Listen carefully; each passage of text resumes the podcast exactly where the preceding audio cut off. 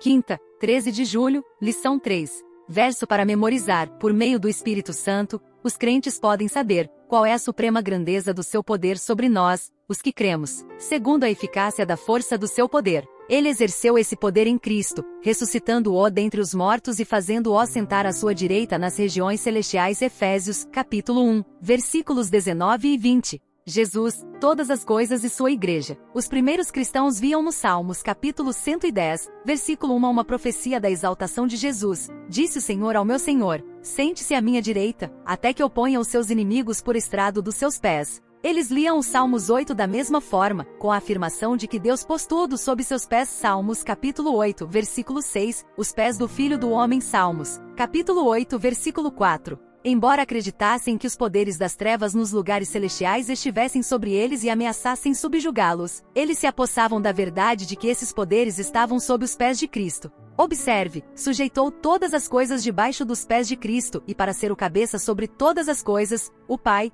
o deu à igreja, ou, o designou cabeça de todas as coisas para a igreja, nova versão internacional, Efésios capítulo 1, versículo 22. Embora todas as coisas sejam uma expressão universal e inclusiva, Paulo ainda tinha em mente os poderes mencionados em Efésios, capítulo 1, versículo 21. Todas as coisas, incluindo os poderes cósmicos, sobrenaturais, espirituais, estão sob os pés de Cristo, sendo subservientes a ele. Ouça Efésios capítulo 1, versículos 22 e 23. Deus colocou todas as coisas debaixo de seus pés e o designou cabeça de todas as coisas para a igreja, que é o seu corpo, a plenitude daquele que enche todas as coisas, em toda e qualquer circunstância. Pergunta 5. Que benefícios a exaltação de Cristo ao trono e seu domínio sobre todas as coisas no céu e na terra dão à sua igreja? Deus tornou Cristo vitorioso sobre todos os poderes malignos. A igreja, identificada com Cristo e suprida por ele com tudo de que precisa, é a própria vitória garantida sobre esses inimigos. O poder de Deus, em exibição na ressurreição e na exaltação de Cristo sobre todo o poder cósmico, foi ativado para a igreja.